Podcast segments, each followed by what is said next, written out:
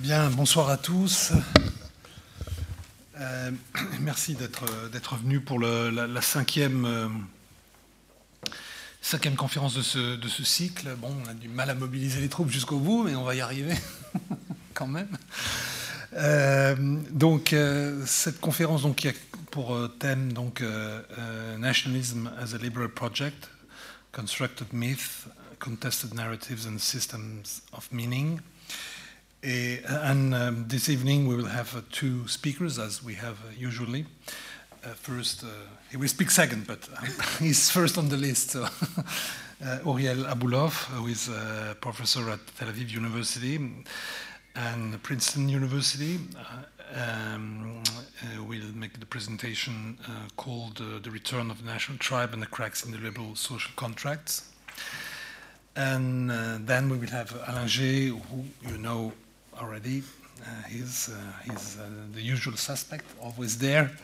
Uh, from the UQAM, we'll speak about nationalism and the scrutiny failures of the nation states and promises of liberal nationalism and multinational federalism. So, a small presentation of, of Uriel and of um, Alain, G.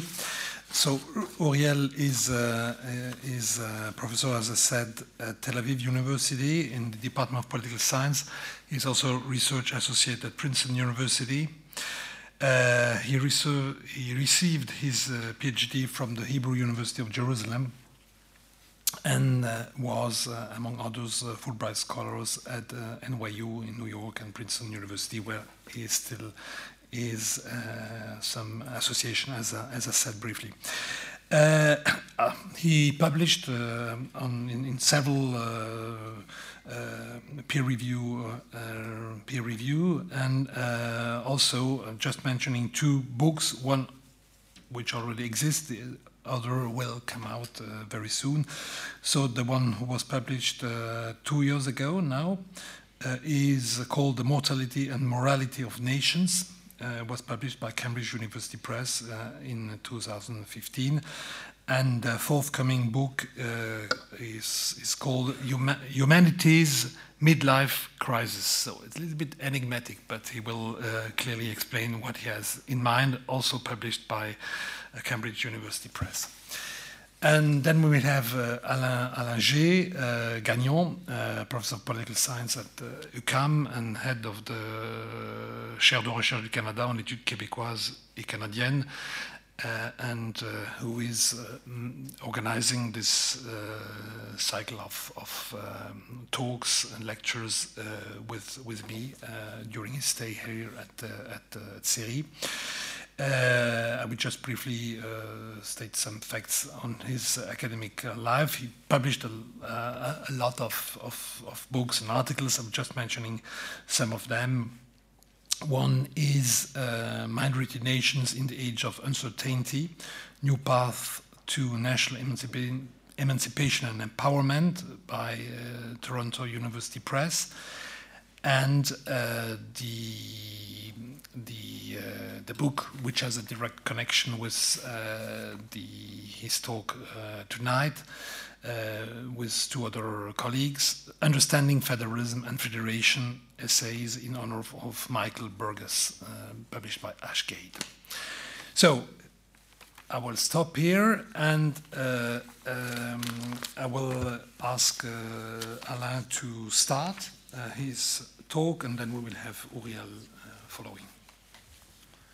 Well, thank you very much. Uh, bonsoir tout le monde. It's a, it's a pleasure, obviously, for me to be here and to be able to speak about uh, nationalism and uh, try to explore some of its potential. Um, and to do that, I will look also at the failures of nation state, and I will look also at the promises of nationalism, but liberal nationalism, and also the promises of multinational federalism. So let's take for granted that I'm not a, a, a, an opponent to the nationalist project to the extent that it is liberal or to the extent that it recognizes recognize and support individual rights and freedoms. Uh, perhaps a, a, few words uh, so that you have an idea how I'm trying to, I will try, try to lay out the argument. Uh, we need to demarcate uh, between two modalities of nationalism. There's nationalism writ large, the one that we know most often of, and there's also the nationalism advocated by minorities and minority nations. So let's make sure that we contrast these two. The former corresponds to the imposition of hegemonic practices on political communities with a view to fuse them with the all encompassing nation. So, nationalism, this could be the Spanish nationalism, although they don't like to look at that that way, but it is, for me, this is nationalism in the way that when I look at Spain, I think that they are imposing a nationalist trajectory. And so this happens in other countries as well. And the latter will focus more on the pursuit of national belonging from minorities that could take place inside or outside the nation state. Now, there exists a lot of tension between these two modalities, and this is a central point I wish to make. And it reveals a tension in the case of majority nationalism to undermine and at times even to repress diversity, or to formulate it differently, it corresponds to a diversity eliminating process. Whereas the second trend, the one that I like to advocate here, consists in empowering small nations and in opening the ways to a diversity developing process. So, to put it bluntly, I wish to challenge a view so dominant in the social sciences that all expression of nationalism lead to the elimination of diversity. Rather, I suggest that nationalism can also lead to its growth, to the growth of diversity. If one accepts this new premise, one will then be open to question approaches disseminated by standard textbooks. I'm of the view that it could do a lot of good if we are capable of making that case, especially considering challenges faced by ethnic, cultural, and national minorities, which are evolving in deeply diverse democracies. As I see it, my problematic is that there could be a dark side to nationalism, as many have argued, and I will be discussing during my talk, but that understanding, recognizing and accepting both the existence of minority nations and of nationalism within this context is essential.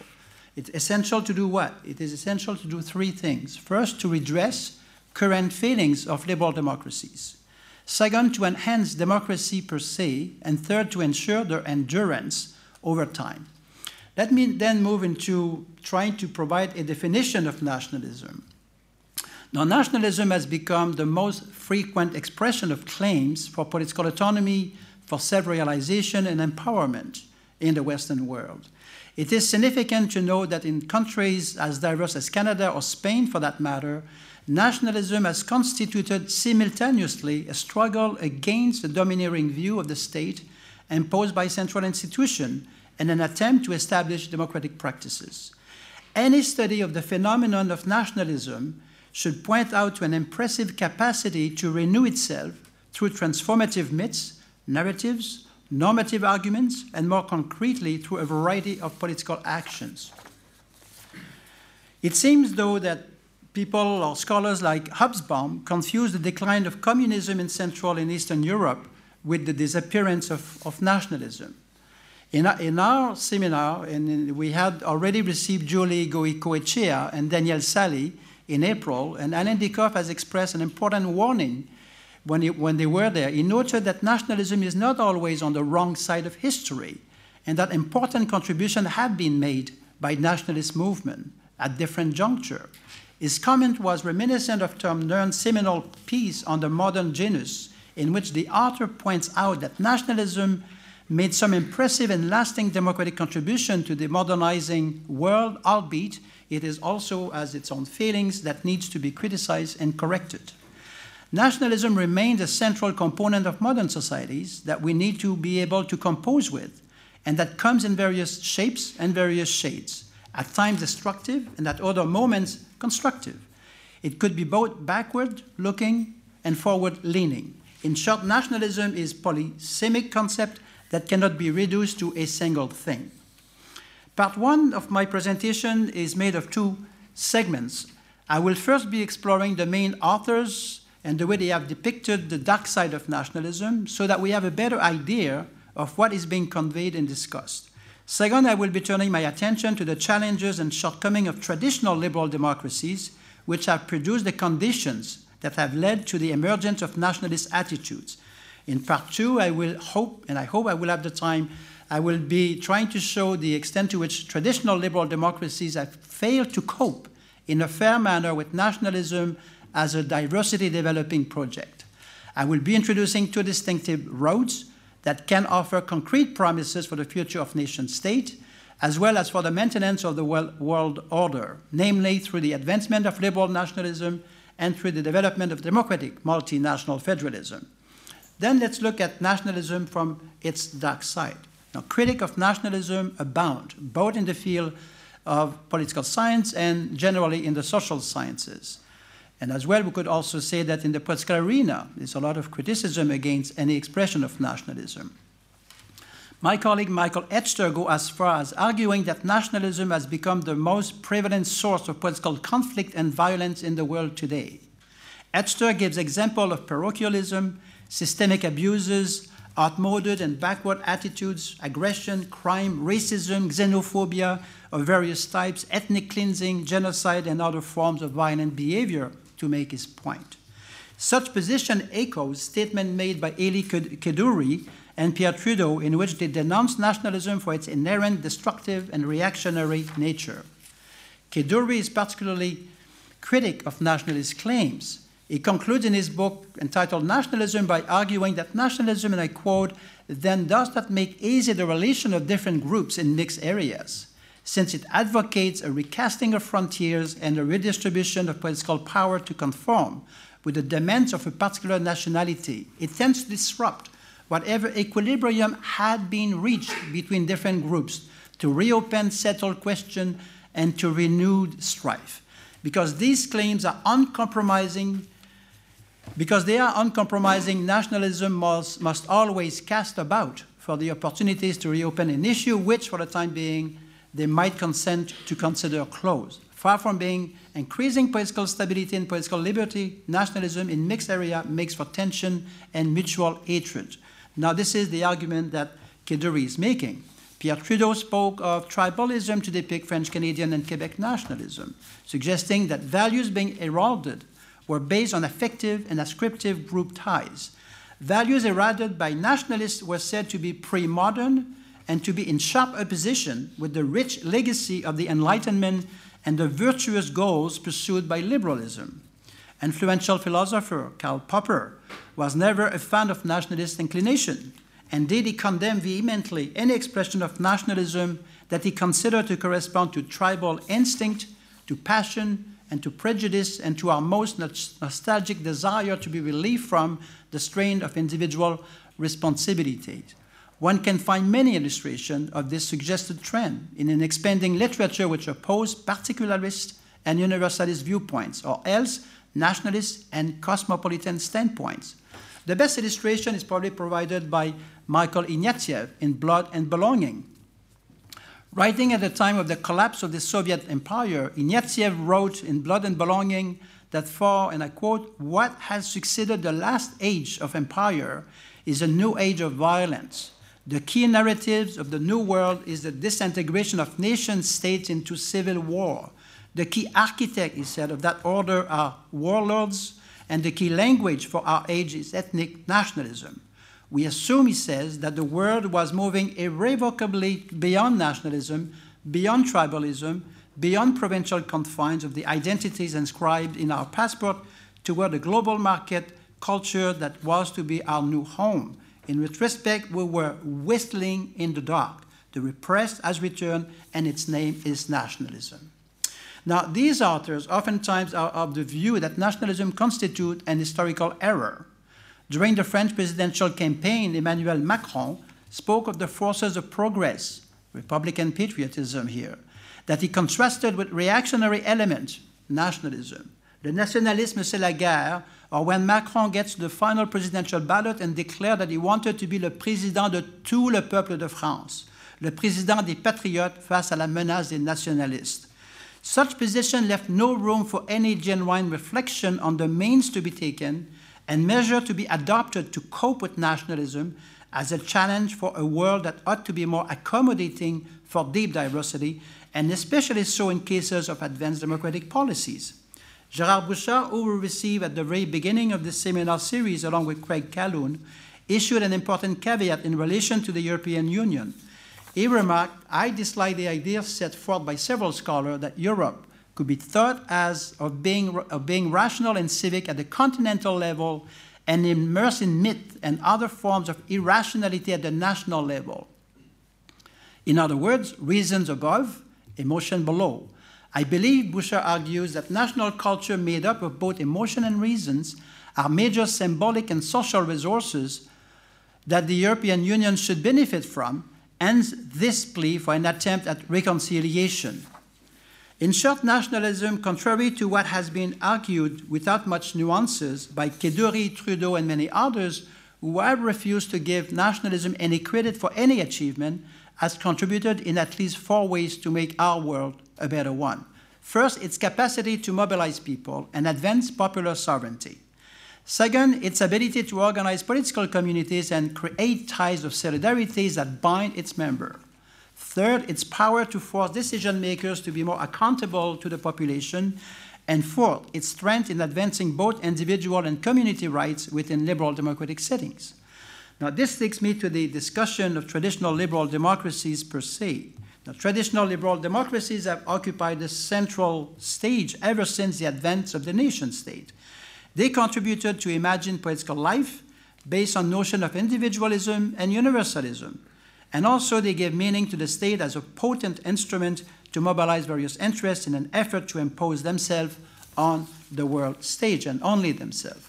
However, several authors coming from Canada, Spain, the UK had been at the forefront in identifying and debating a series of shortcomings on the part of liberal democracies. These shortcomings have taken many forms, among which four have greater importance in explaining what I consider to be the main weaknesses. The first one is that through the national inclination and persistent push in favor of cultural and national homogenization, liberal democracies have oftentimes forced minority nations and ethnic groups to take strange forms and to adopt new cultural and social practices, short of which they will be further isolated and alienated in the emerging nation state. Second, there is the, the traditional democracy take also for granted that the state is neutral. In fact, this standpoint constitutes one of the most enduring myths since the establishment of the liberal state. But as we are remind, reminded by various authors, the normative foundation of liberal democratic rights and freedom have never been neutral as far as individual identities are concerned, because those rights and rules include a whole range of implicit particularist cultural values such as language, reconstruction of history, common traditions, which go beyond mere procedural and universal values. And fourth, the traditional liberal democracies are said to stand up for universal and individualistic values, and that anything short of those will be considered to be reactionary and retrograde. This position is particularly well argued by Pierre Trudeau, Canada's former prime minister, as you know. Trudeau rejected the collectivist and, he would have said, reactionary idea that values, tradition, languages deserve respect and protection as a matter of right and justice. Too much cultural protectionism, he defended, inevitably shades into intolerance and finally a totalitarian denial of personal freedom in the name of group identities. What is most problematic for liberal Democrats is to see their national project being challenged from within at different territorial scale by concurrent national projects that oftentimes pursue similar objectives, namely the advancement of a civic project and the construction of a political community. In the case of Catalonia, Quebec, and Scotland, such projects are founded less, I would argue, on ethnic fragmentation and value differ differentiation than on the importance of the social cohesion increase accountability, and the search for self-rule. In the next segment, I hope to be able to advance what I consider to be two optimal ways to accommodate fragmented polities, namely institutional arrangement based on liberal nationalism on the one hand, and on the other hand, institutional arrangement that will contribute to the blossoming of democratic multinational federalism.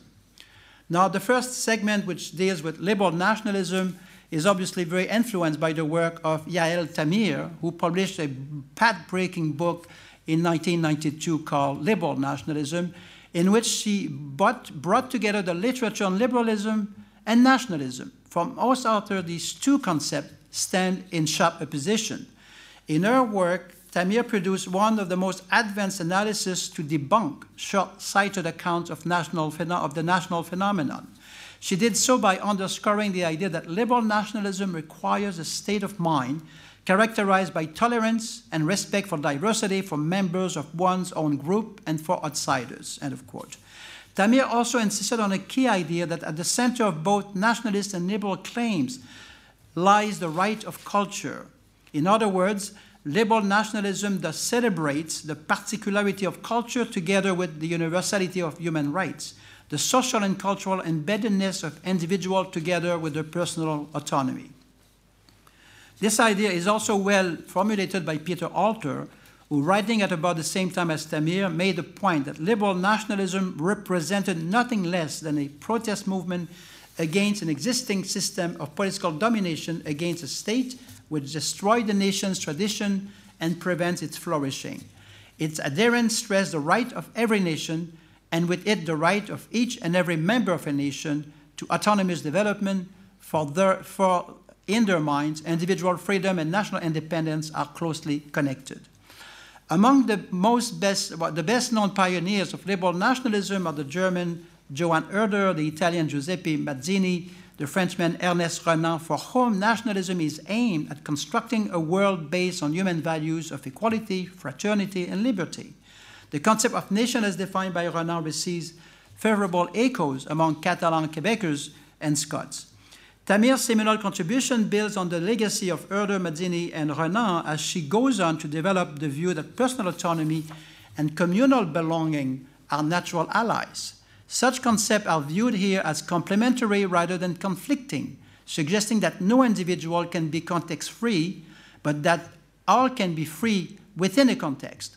This allows us to make the point that nationalism, especially liberal nationalism, constitute a modern phenomenon and represent a tool that can assist political communities to seek the establishment of just relations and to pursue mutual recognition. Tamir's account contrasts sharply with Gellner's view that liberalism and nationalism are antithetical, and that tension between the two are nothing less than a tug of war between reasons and passion. The main challenge for both liberals and liberal nationalists is to guarantee that the pursuit of cultural membership historical continuity, and the future is shared with and is inclusive of all others, so that its liberal character is maintained and fully sustained. This is what I apply myself to discuss at length in my book entitled Minority Nation in the Age of Uncertainty that Alain just referred to. Along the same vein, David Miller, the British, in his book on nationality, points out that nationality that he distinguishes from nationalism is the source of ample goods since it contributes to build personal identity and to mobilize individuals as members of a given collectivity for which they engage in activities of solidarity. Nationality, does stress, can also be an operative principle for political communities that feel treated unfairly and as a result could justify claims leading to regional or political autonomy and in the most extreme cases leading to secession. My colleagues Will Kymlicka and Joseph Carens are probably the two scholars who have most convincingly invited philosophers and policymakers to take seriously legitimate claims made by liberal nationalists, considering that, like liberals, they stand up for liberty, equality, fairness, and justice. The only difference is that proponents of liberal nationalism aspire to implement them at a different scale. I wish to emphasize the point here that liberal nationalism constitutes nothing less than a more rooted expression of cosmopolitanism, but that it simply takes place at the level of the political community, exactly where it is possible for a political agent to act and to intervene to guarantee the advancement of democratic practices. Liberal nationalism then entails a commitment to universal ideals and values.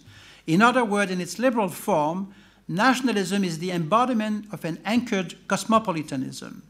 All in all, I would argue that cosmopolitanism and liberal nationalism take the source from the very same intellectual traditions. Both seek to install human rights and human dignity. However, they use different strategy and operate, as I mentioned earlier, at a different scale. Such a change in focus could instill new life into the concept of nationalism, which can be interpreted as an expression of political will to the advent of loyalty, community, solidarity, justice, and to use Will Kymlicka's terminology, can constitute an added context of choice for smaller political communities.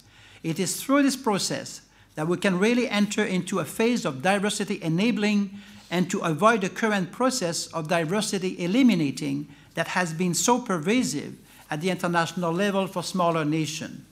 What becomes clear is that nationalism such as the one depicted by Kedourie and Trudeau does not have to be conceived from a dark side, that is to say conservative, reactionary, chauvinist, or racist. The work of Craig Calhoun, who we heard a few, few weeks back, is clearly relevant as he invites us to avoid discussing nationalism as simply being instances of passionate excesses or successful manipulation by demagogues or identity entrepreneurs. For Calhoun, nationalism is equally a discursive formation that facilitates mutual recognition among polities that mediate different history, institutional arrangements, material condition, cultures, and political projects in the context of intensifying globalization. Nationalism offers both an access to global affairs, as we've seen in the case of Catalonia, Quebec, and Scotland, and a mode of resistance to aspects of globalization. To wish it away is more likely Calhoun says, to invite the dominance of neoliberal capitalism than to usher in an, area, an era of world citizenship, end of quote. Which takes me to the segment on the democratic multinational federalism. As we engage into the exploration of democratic multinational federalism as a potential way out of the current impasses in several political settings, we first need to know that nationalist movement prevailing in, in several regions confirm that nation states have oftentimes failed on two main aspects. First, nation states have time and again been unable to accommodate national diversity, and second, they have proven incapable to meet the needs of individuals coming from different cultural backgrounds in their quest for personal autonomy. In the book entitled The Rights Revolution by Michael Ignatieff, revisiting and correcting his earlier sweeping criticism of nationalist movement, such as the one he expressed in Blood and Belonging, Ignatieff concluded that in the Canadian case, and I quote, at the moment, might lies with the majority and right with the minority. Mutual recognition must rebalance the relationship with power and legitimacy finding new equilibrium. Then and only then will we will be able to live together in peace in two countries at once a community of right-bearing equals, and a community of self-governing nations, end of quote. I fully endorse Ignatieff's new take on the Canadian situation, but let's face it, there exists a major current in liberalism that tends to undermine the necessity to recognize cultural diversity, a current that is deeply diversity eliminating. We need to take this trend very seriously and consider new options.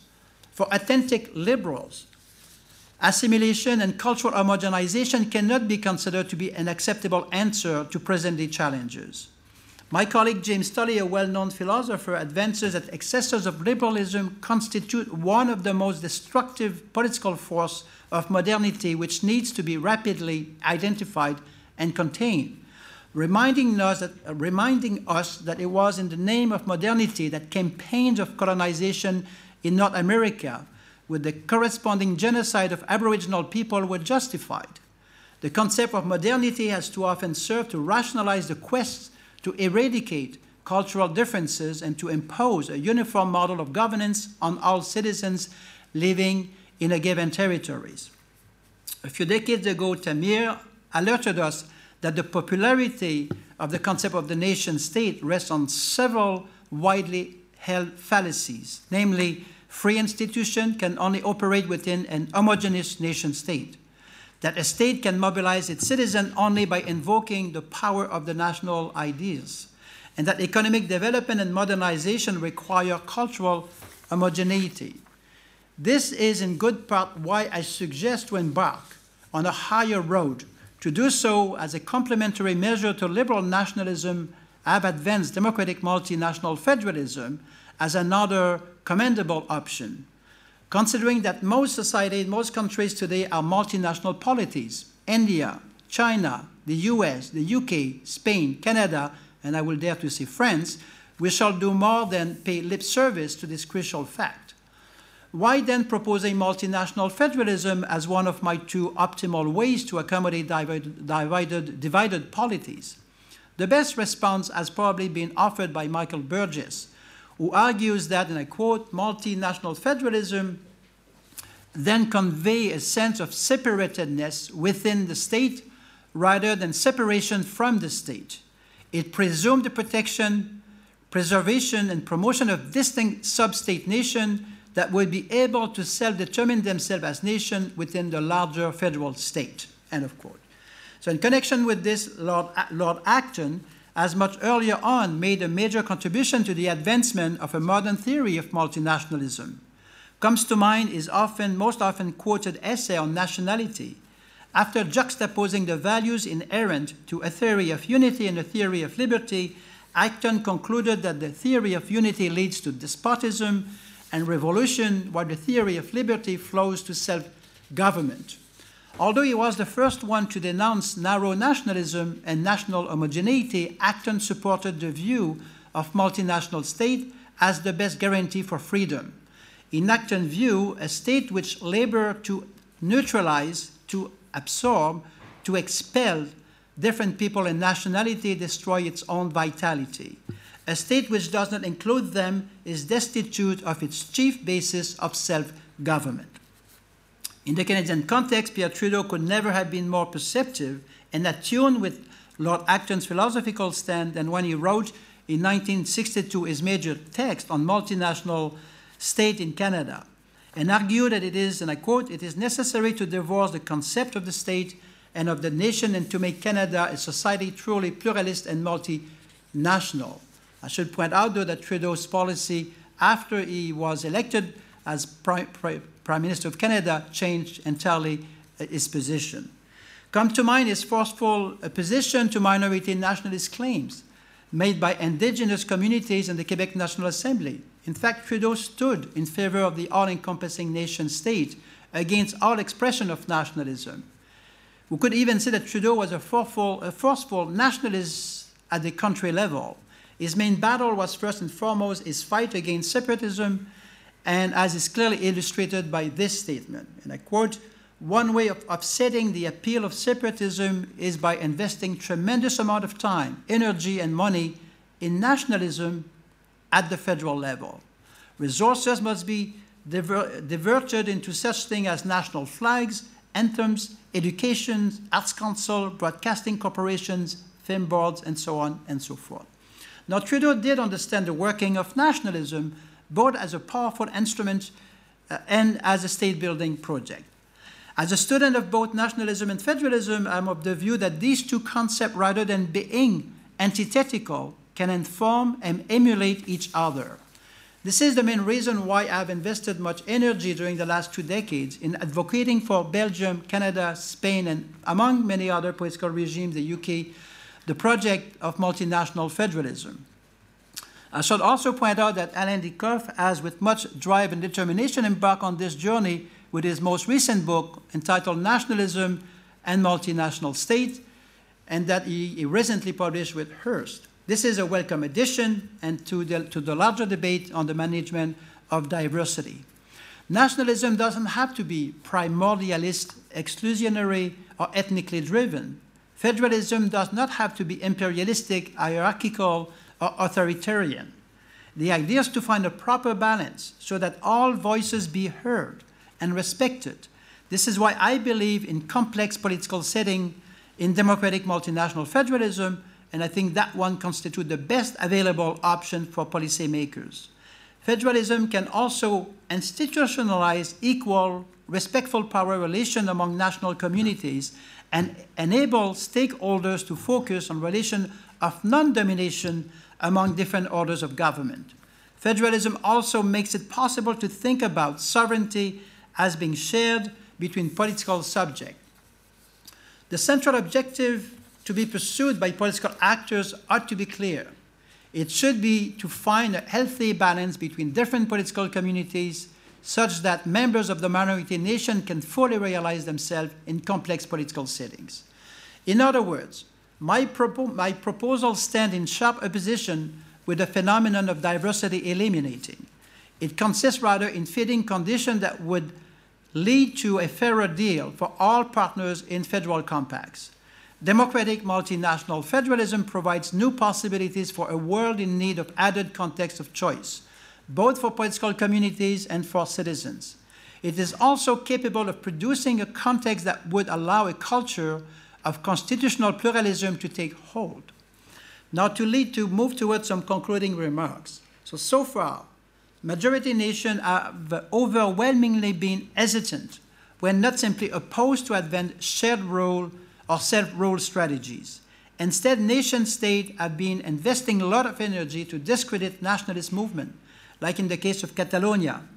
Meanwhile, international organizations, the European Union, for example, have also tended to oppose subnational claims and generally tended to defend the status quo.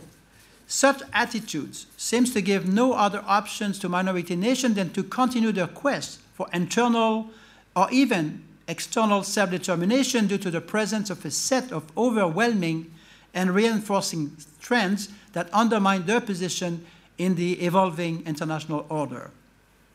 At this point, one can readily identify four challenges that are confronting minority nations and they need to be able to respond to.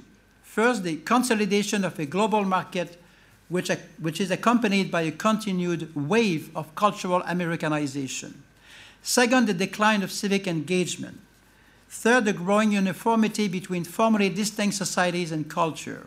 And fourth, the continuing atomization of the individuals. Now, advocates of democratic forms of nationalism have been capable of advancing strong narratives to the effect that nations evolving within multinational states can develop successful economic strategies on the world stage and contribute to democratize the hegemonic nation state as they make them more accountable to the sub-state as well as the, at the state level. Nationalism, let's face it, is here to stay and cannot simply be wished away. In other words, we need to compose with it. The nation state remains a powerful instrument for nations in search for recognition and empowerment, as we have been reminded in various contexts, such as East Timor, Kosovo, South Sudan, all of which have been in a position to acquire the status of nation state under very challenging circumstances.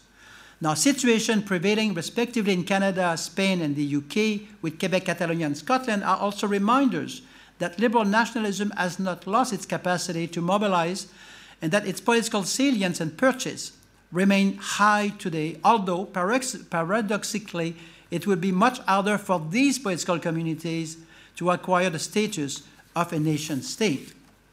In brief, the pursuit of liberal nationalism is important for at least four main reasons. First, it constitutes a buffer against cultural accommodation. And here we simply need to look at the work of Benedict Anderson, Craig Calhoun, Manuel Castells, and some other colleagues. Second, it feeds the affirmation of political identities. Again, we need to refer to the work of our colleague here, Montserrat Guibernau and Michael Keating. Third, it contributes to the advancement of additional context of choices. The work here of Will Kymlicka is very central to this argument. And fourth, it helps in refining the demos and giving a constitutional voice to minority nations. Again, here the work of Tully, Stephen Tierney, and Ferran Requejo is extremely important. As a result, and to provide a caveat to Popper's one-sided account, nationalism doesn't have to freeze the idea of belonging and to pursue the institutional means to ensure the permanence of a particular mode of belonging through exclusion or through ethnic cleansing or similar despicable measures.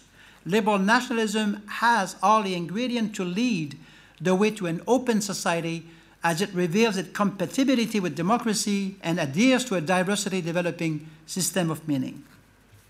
As a student of federalism and nationalism, I feel comforted that we are capable today of discussing foundational values of liberal nationalism.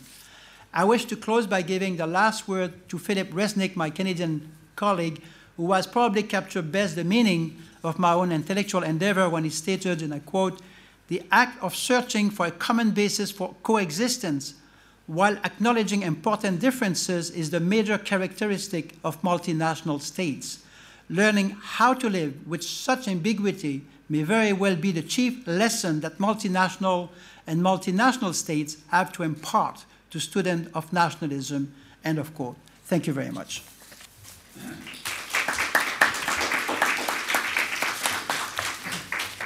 Uh, thank you, Anna. And um, I'll come back to that uh, after Uriel's presentation.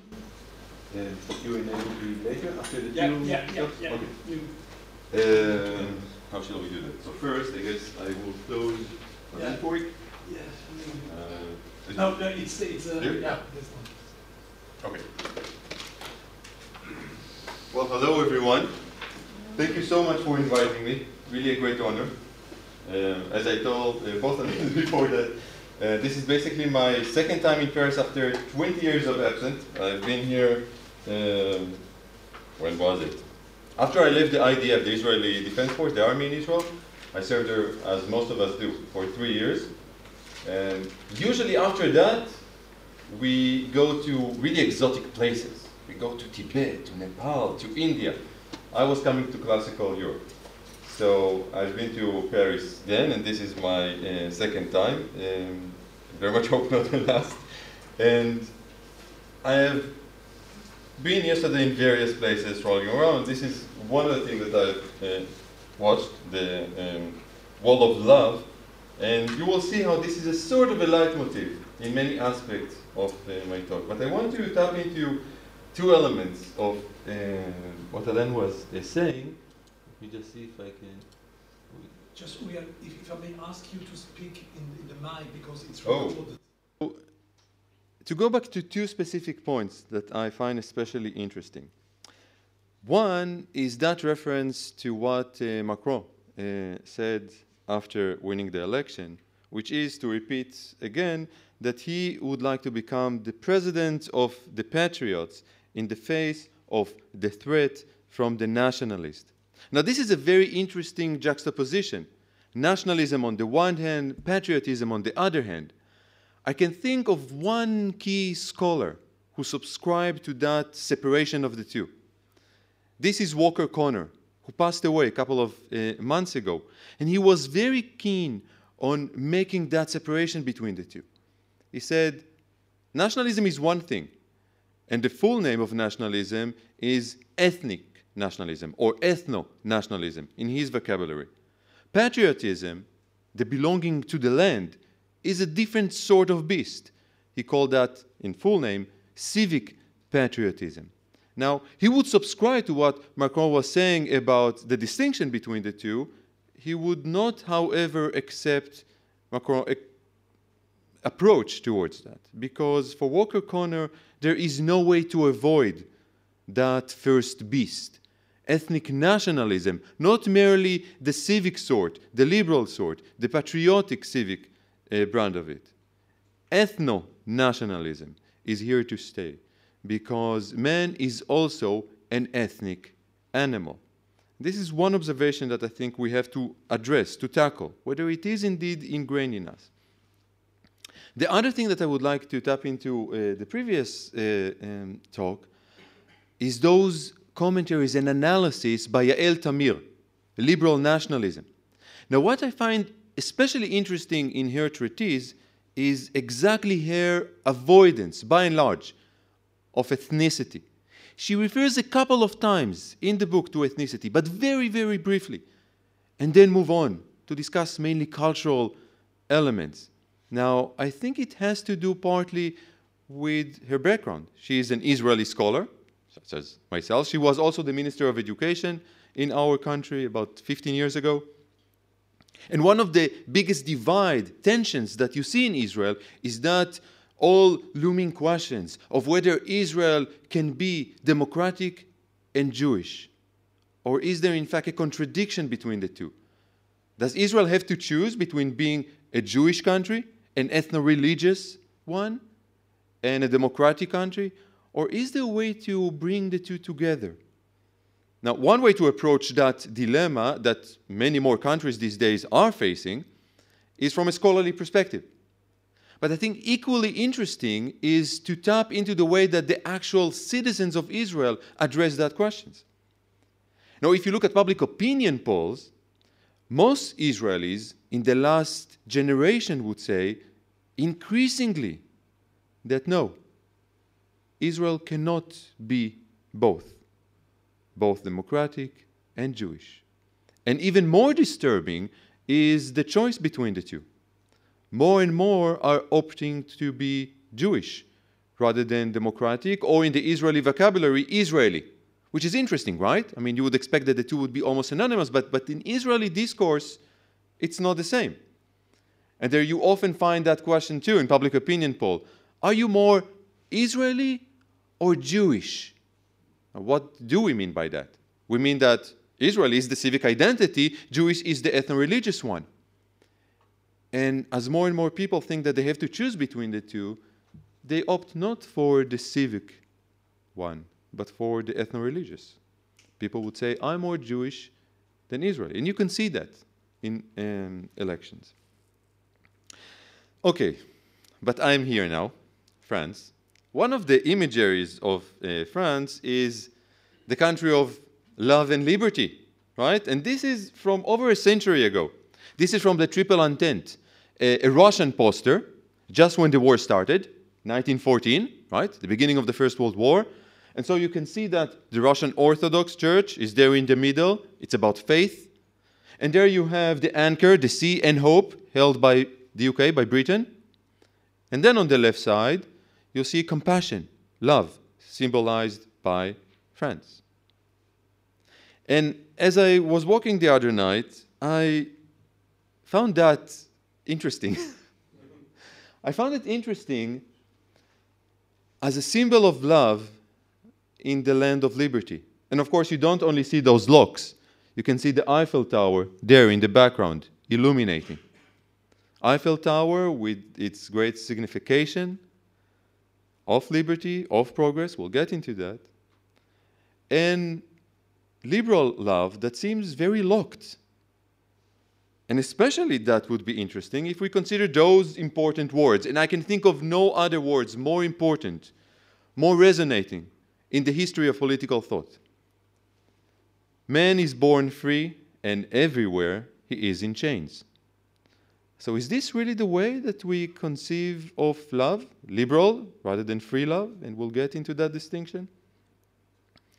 And I think that in many ways, I think this is the groundwork for the tension between liberalism and nationalism. We have erected this magnificent construct of modernity, of enlightenment, basically, right? That was to commemorate the century for the French Revolution and for inaugurating the World Fair in 1889. And then I think, and this will be almost a sum of uh, my talk, and we'll see how manage I, uh, to what extent I will manage to advance because of the limits of time. But I think that the cracks in the social crack in the social contract epitomizes by the Eiffel Tower has led us to another construct, the Tower of Babel. And from the Eiffel Tower to the Tower of Babel, I think we stand now. The Tower of Babel, of course, to repeat very briefly the biblical story, is the attempt of men to reach the heavens, to become godlike, if you will. They had the means to do it, right? To build one floor on top of the other until they actually ascend all the way to the top.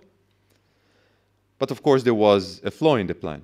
They could only do that once they come together with a single language. And the reaction of God and you can go back to the biblical uh, story there. The reaction of God was to disperse the people. This is supposedly the beginning of, if you will, ethno nationalism, ethno linguistic community. The attempt of God to reach the heaven, and then the dashing reality compelled here in that story by God. Okay, so this is just briefly outlining uh, the talk. Let's get to some of the principal issues that I would like to address. One is that in my book, there is a huge distinction between liberty and freedom. that I understand is not fully captured by the French word that can mean both liberty and freedom. I would say that there is indeed a deep distinction between the two. Think about that phrasing. Liberty consists of being able to do anything that does not harm others. Now, of course, why would you be able to do all of that? Because there wouldn't be an external imposition upon you. And you'll have control, you can do whatever is possible if others let you do that, as long as you do not harm others. Which makes sense considering that locked love, right? Because obviously, if you leave the one that loves you, even though you perhaps loved her, him before, that's basically going against that notion of liberty, right? There was a phrase for that, coined, I guess many of you know, by Isaiah Berlin. Isaiah Berlin, the British philosopher, said that there are basically two brands of liberty. He called it negative liberty and positive liberty. What's the distinction? Liberty is about mastery, and negative liberty is about what area am I master? That was the way that Berlin explained it. Positive liberty is about who is the master. So you can approach liberty from these two respective dimensions. In a way, one question is about where to draw the line, the other question is who would be drawing that. Now, what I find interesting here is that both conceptions of liberty are about mastery, are about control. This is the key element of liberty here. And this manifests here. Here, obviously, it's the negative liberty brand of it.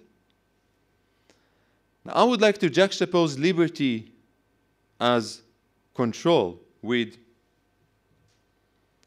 freedom as choice. As an existentialist, I would like to draw attention to this, I think, quite remarkable articulation by Sartre. Never were we freer than under the German occupation. Now, this is a remarkable thing to say. How can anyone say that we were never freer under the Nazi occupation? Because, of course, all of those liberties were taken out of us. We have lost control of this, of this, of that. But we were never freer. Why is that? And Sartre is saying that because at that point in time, every single thing that we did meant the world. Every single choice was so remarkably faithful. That was at the heart of Sartre's argument here. And this is about freedom. This is about choice. It is not about liberty. It is not about control. And the two often do not go together, as is the distinction that I mentioned before between, say, liberal love, that can be very much about control, and what you might call free love. But we're in politics, so let's ask first what is politics?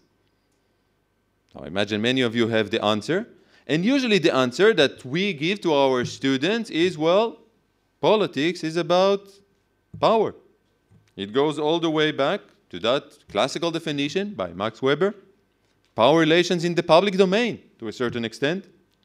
But then think about it for a second. If, if politics is about power relations, then there is nothing really distinctively human about it. I mean, you can easily apply the notion of politics as power to a pack of wolves.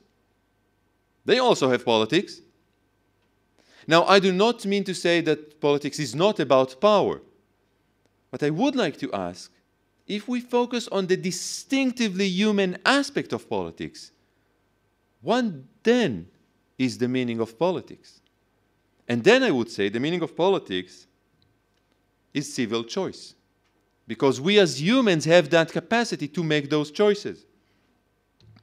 And we don't have time to read all this parable, but I think it's a nice one, and probably some of you are familiar with it that every man has those two wolves fighting against each other the good one and the bad one. So, who is going to win? The young uh, uh, boy asks uh, his grandfather, and he's answering, The one you feed. It's about the choice. Now, choice can go all the way to what I would call the existential core.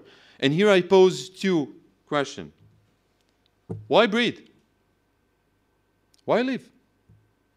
Each of us has a choice that we would like perhaps not to stare at, but each of us has a choice. We as humans and humans alone have the capacity to think about your life and say, I don't want that anymore. I opt to commit a suicide. This is, by the way, the first suicide note. It's from Egypt, about uh, 2000 BC. The guy is debating with his soul. He would really like to make a suicide, but the soul wouldn't let him, and he threatens to leave him if he does. It's a whole story. It's very nice. And of course, it goes back to Camus' important question.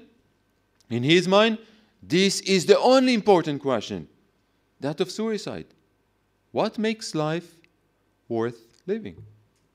I would append that with another question Why breed? Why bringing children into this world? It's not that obvious, not obvious at all. It's especially not obvious since humans, and again, humans alone, have found out the connection between here, as mammals, sex and pregnancy. This is taken from about uh, 8,000 years ago, right? The first indication that we have that humans have made that causal connection, that there is causality between the two. And it became a choice, and certainly in modernity, with various ways to prevent that. Now, you may ask, what has that had to do with politics? Both the why breathe and why breed? I would answer a lot. Think about the way that the Arab Spring has started. It started with a suicide, with the self immolation of Muhammad Bouazizi in the town square. This is how it started. The white breed? Look at the demographies of certain parts in, in Europe, Japan, China, Russia. It's a sort of a civilizational suicide to a certain extent. At least this is the way that some people look at it and it resonates politically.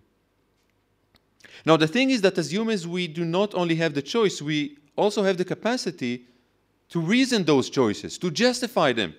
And it's none other than Charles Darwin who said that this is the thing that sets us apart the moral sense, the conscience. And he spoke about that imperious word, ought. Well, we ought to live because this and that. We ought to procreate because that and that. Now, when we take that, the ought, the morality of it, into politics, what we typically get is legitimacy. So, this is again our friend Max Weber who spoke about legitimacy, and I wouldn't read the quote, I'll just mention the gist of it. It is important to set apart legitimacy from what we consider to be morally right. Okay? We should be able to look at the various ways people legitimate their social political orders, suspending, if only for a moment, our moral critique of those legitimation paths. And so I would argue that throughout humanities there have been three anchors of legitimacy God, people, and nature. And this painting by Gauguin, I think, nicely captures those three anchors of legitimation. God in the top strip, people, humans in the middle one, and you can nicely see birth, life, and death by the three depictions of the same women, woman, and nature at the bottom strip. Three anchors, big anchors of justification, sort of causa sui, the reason in it by itself. When you kick the question, why, why, why, again and again, and you reach that end point. Why? Because God says so. Why? Because this is the way nature is. Why? Because this is what humans are, what humans are supposed to be like. Now, the next chart is all over the place.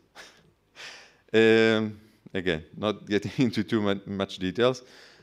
Basic distinction one that I already uh, spoke about between virtue legitimation and value legitimation. Now, Value legitimation is about where you draw the line between right and wrong. So consider, for example, if you take just the people position, right? Focusing just on legitimation through the people. So Hobbes was saying, well, the most important thing is safety. So I draw the line close to safety. Locke was saying, no, the most important thing is liberty. So I draw the line closer to the value of liberty. But remember, there is another question. There is the positive liberty of who is the master, who is drawing that line. This is the most important thing. So Rousseau, for example, argued it's the general will, the will of the people.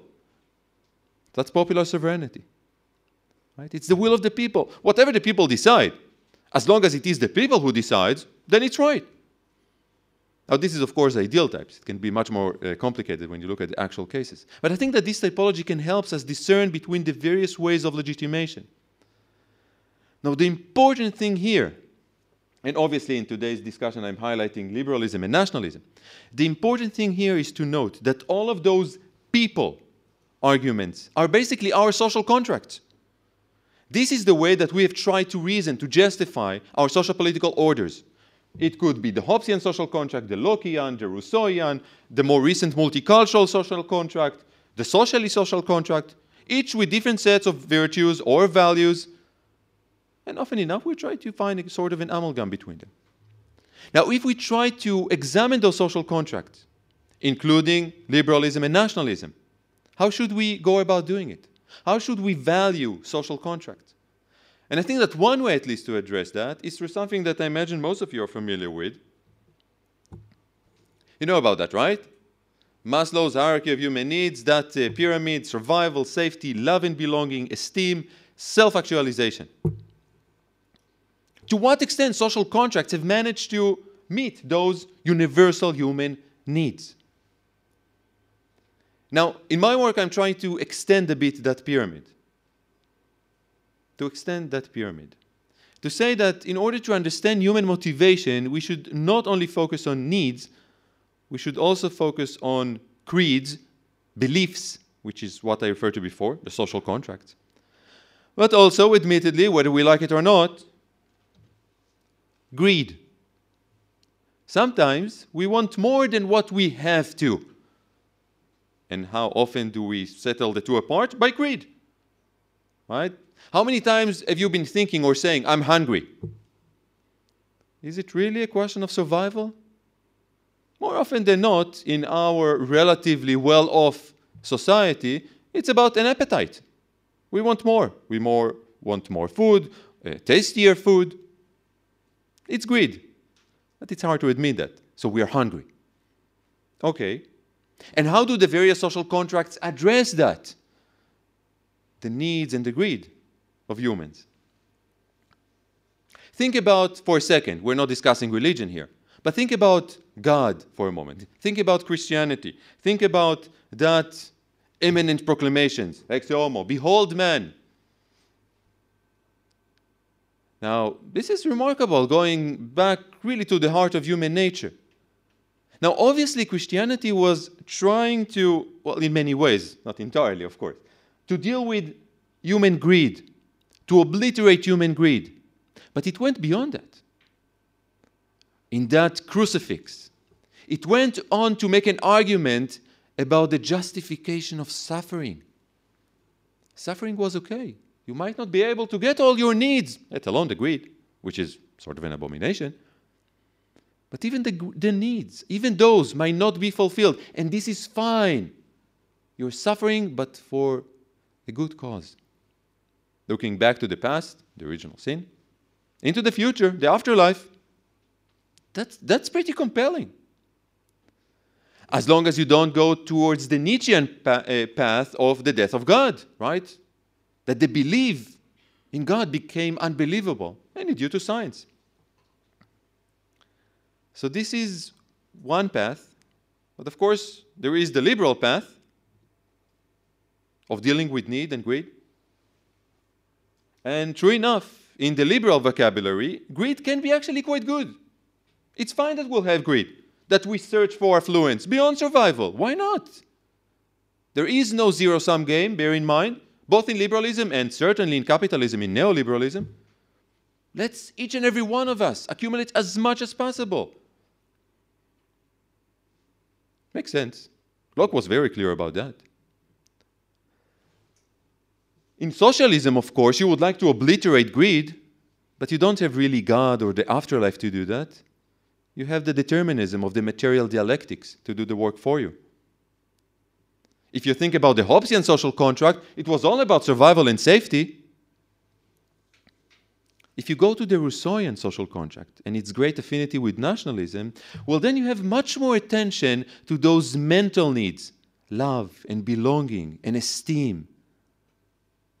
Now, even for this very brief description, you can see how distinct social contracts made distinct emphasis in that great variety, and this is obviously a simplified version of the complexity of human needs and greeds.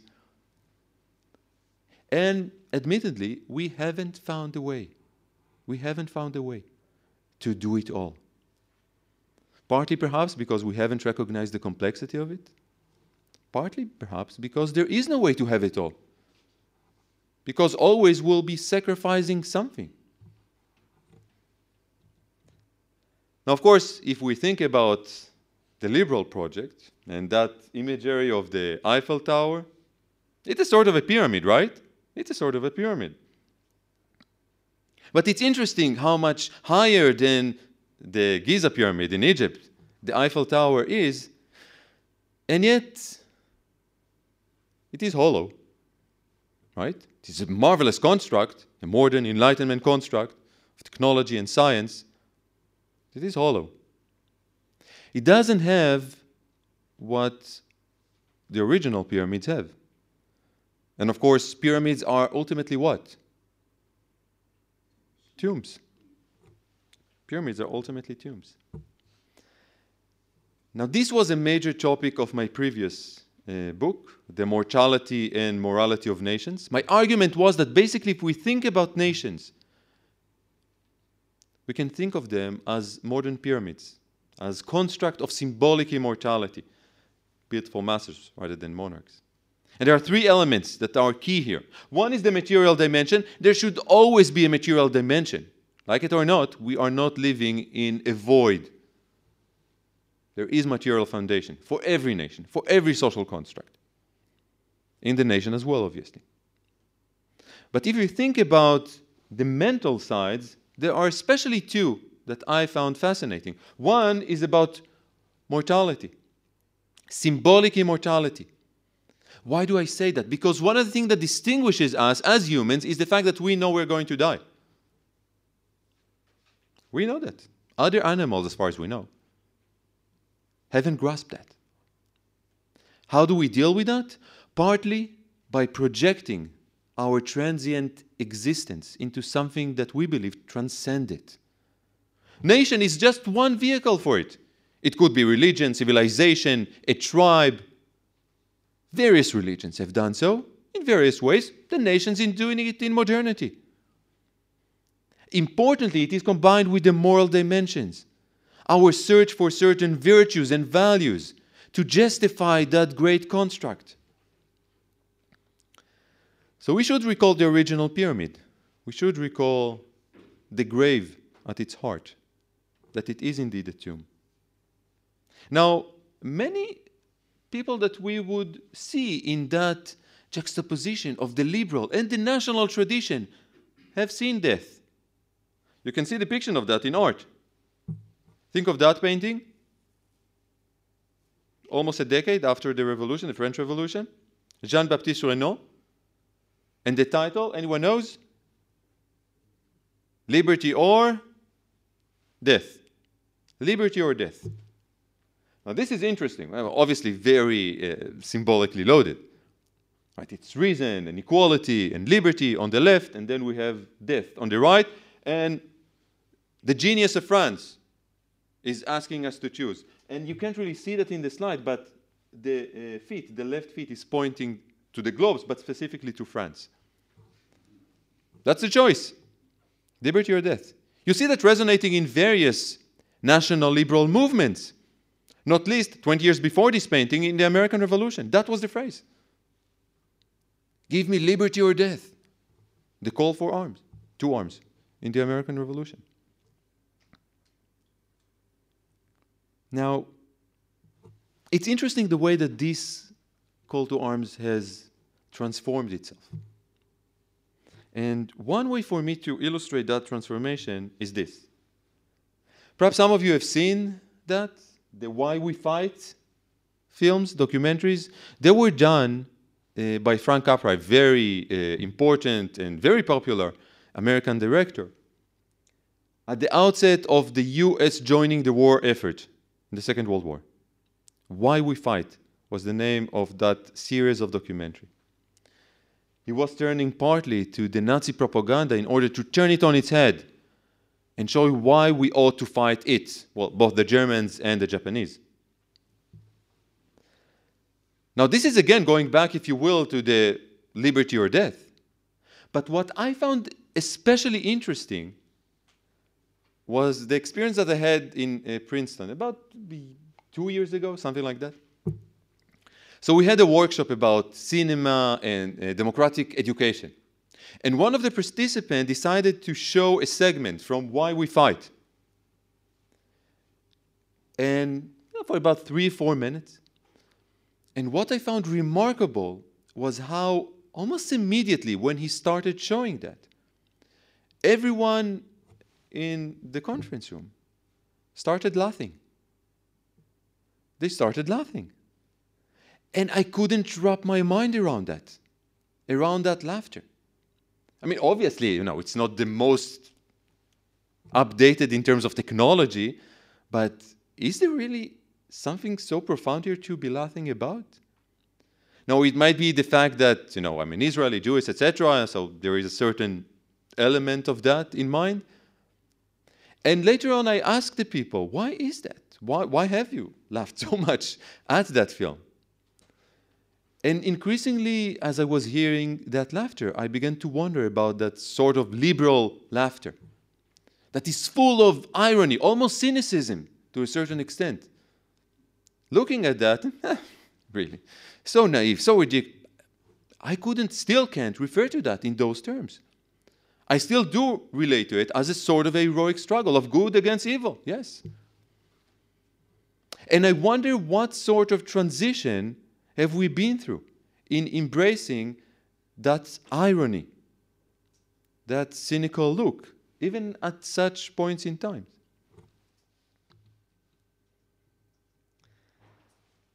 Fast forwarding to almost the present, uh, these are the words of Obama uh, in the wake of the uh, terror attacks in Paris.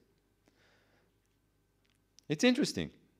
This is an attack not just on Paris, it's an attack not just on the people of France, but this is an attack on the whole of humanity and the universal values we share life, liberty, the pursuit of happiness, liberté, égalité, fraternité.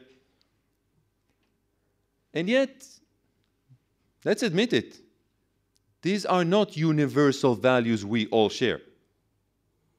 It's not. We may like to delude ourselves that these are, they're not. Coming from the Middle East, and specifically in Israel, I can certainly tell you this is not values that are shared by everyone. What do you do with that? Sometimes there is an immediate grasp of that discrepancy, even though it is laden with disinformation. This is one case in point. I don't know if you can actually see the numbers, but it's basically showing how many, in, in public opinion polls, how many immigrants do citizens believe have been coming from Muslim countries into their own European country? So in the case of France, for example, the number is 31, that 31% of the population is of immigrants. And it's obviously much beyond the, the unofficial number of how many indeed immigrants are part of France. Or the discrepancy between, say, Islam and the values of the West, which you see in public opinion polls, it's seen as very, very high.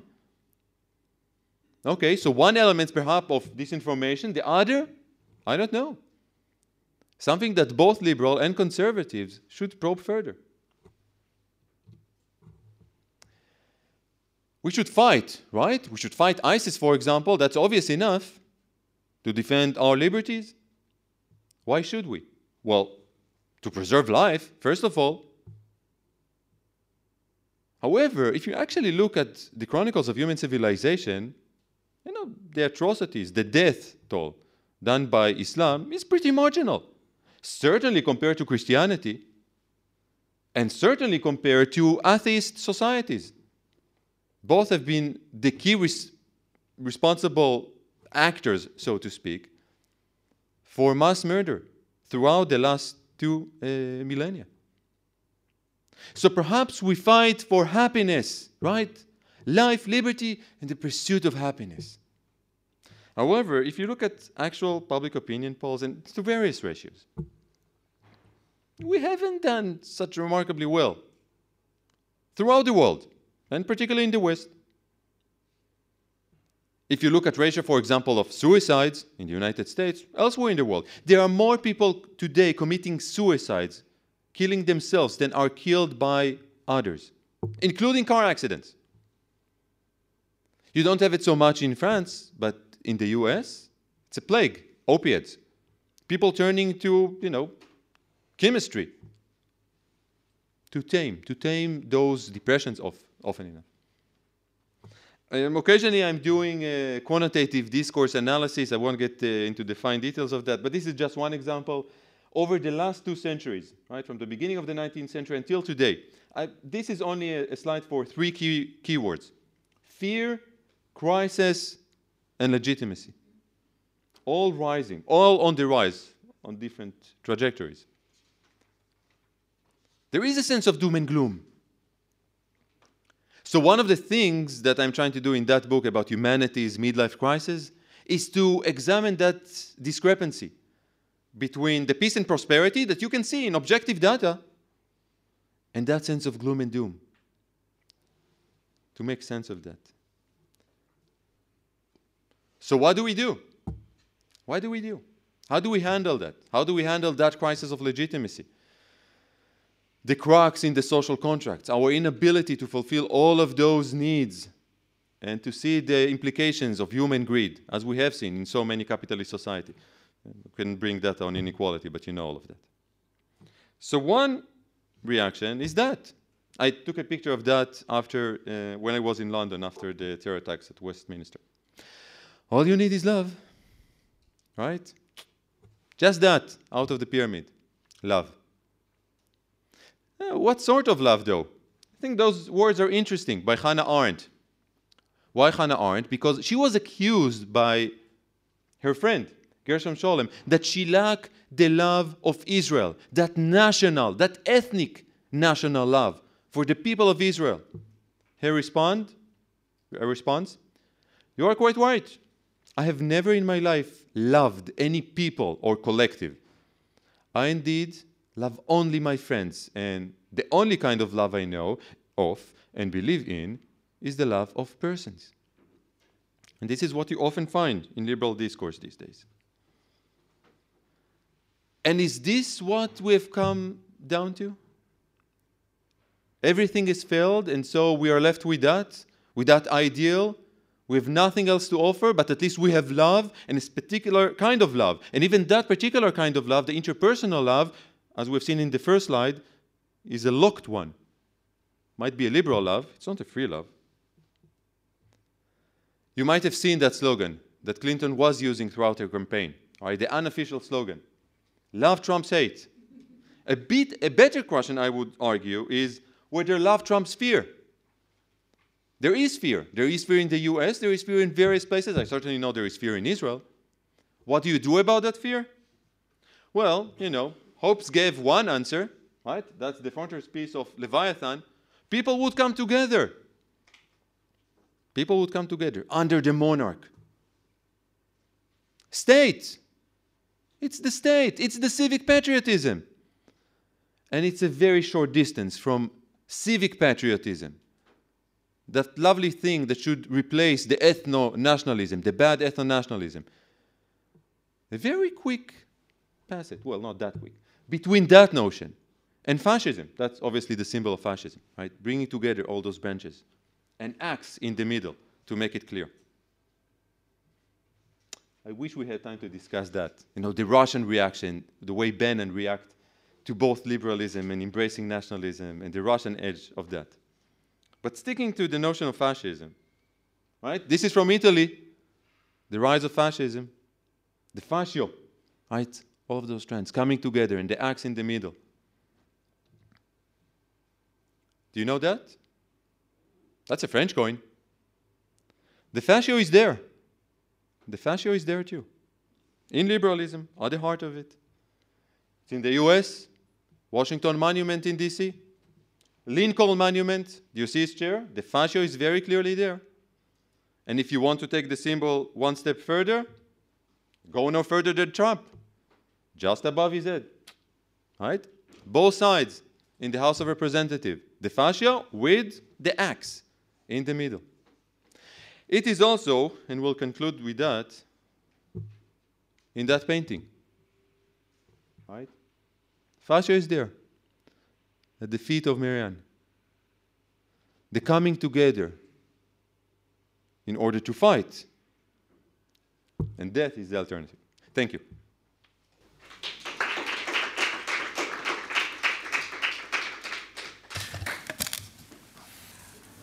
Thank you, both of you, for the presentations. Uh, very different, one from the other. And um, I would try to to comment at least a little bit on, on, on both of the presentation before opening the floor for discussion. Um, I, will start in the order of the presentation, first with, with uh, Alain G. Um, first point is the question of the um, definition of we are coming back regularly on this question of definition, which is not a surprise.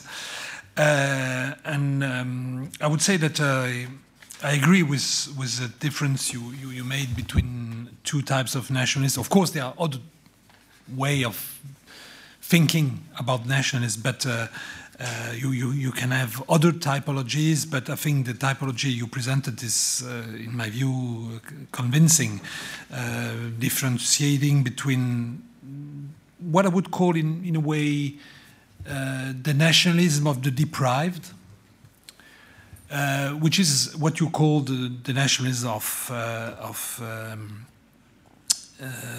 cultural groups. I, I, will use your definition, which, we, which was in the paper. I had the chance to, to, to read at least the esquisse of the, the paper, uh, was uh, when you describe nationalism as a political process on the part of culturally differentiated groups, characterized by a sense of togetherness on a specific territory, and so on. Uh, I think this, this way of linking uh, politics to culture for this kind of nationalism, of minority nationalism, is, is very convincing.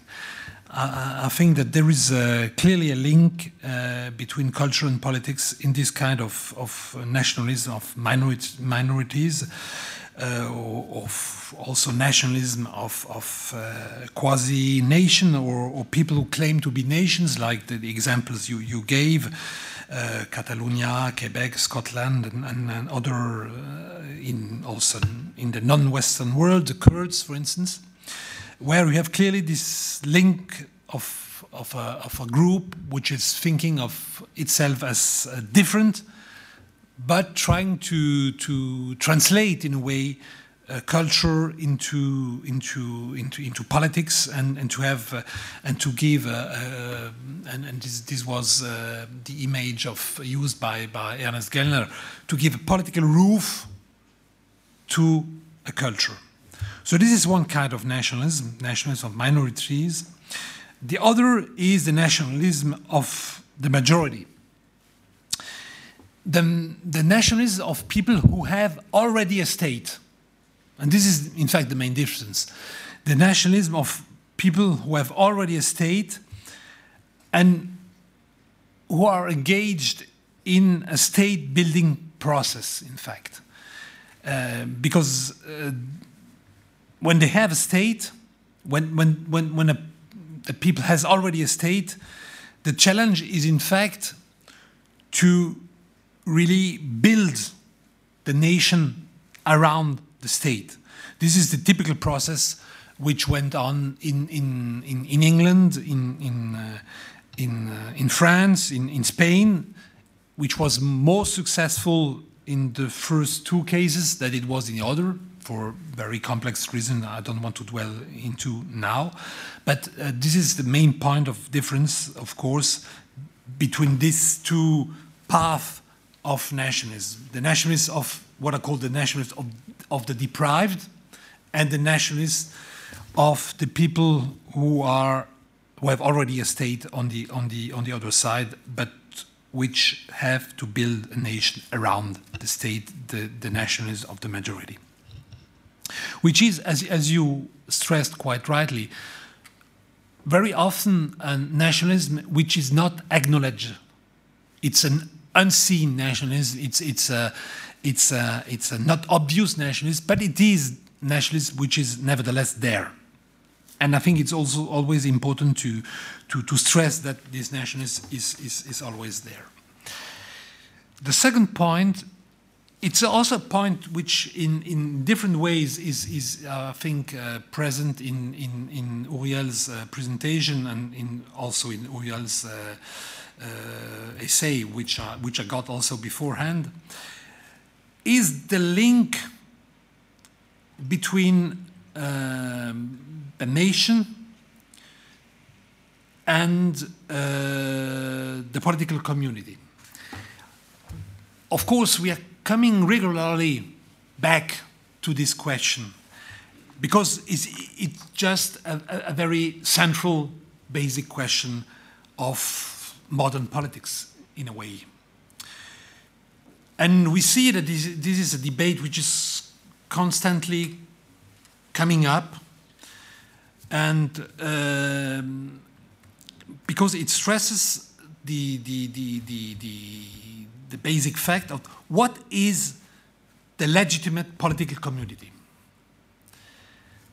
And I think that uh, in the when you go back to the history of, of, of national communities and also of some uh, uh, political phil philosophers even, you see that there was at the beginning a clear link between the national community and modern democracy.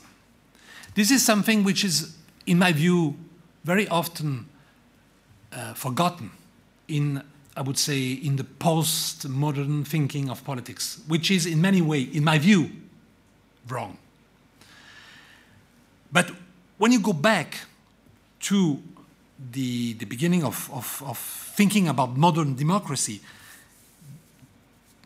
a lot of uh, political philosophers, and especially one of them which was mentioned by, by Uriel, Rousseau, I mean, um, but I will use Rousseau in another way, stress the fact that you cannot think about democracy without thinking more or less about the nation. And this may sound, for some of you, maybe counterintuitive because you, you have in mind the Rousseau of the social contract. The Rousseau of the social contract is, is, a, is a very abstract Rousseau, obviously. He's thinking about the, the, the, the com political community in very abstract terms. But when Rousseau, the same Rousseau, thought about political community, really existing political community, he linked the political community with very specific communities. I'm just mentioning here one of the, the, the, the, the other books, less known than the social contracts, uh, contract, obviously, uh, uh, which is the, his book on the um, Considérations sur le gouvernement de Pologne which is the, his, his thoughts about how Poland, which at the time was a divided country, should become once again a, a, free country.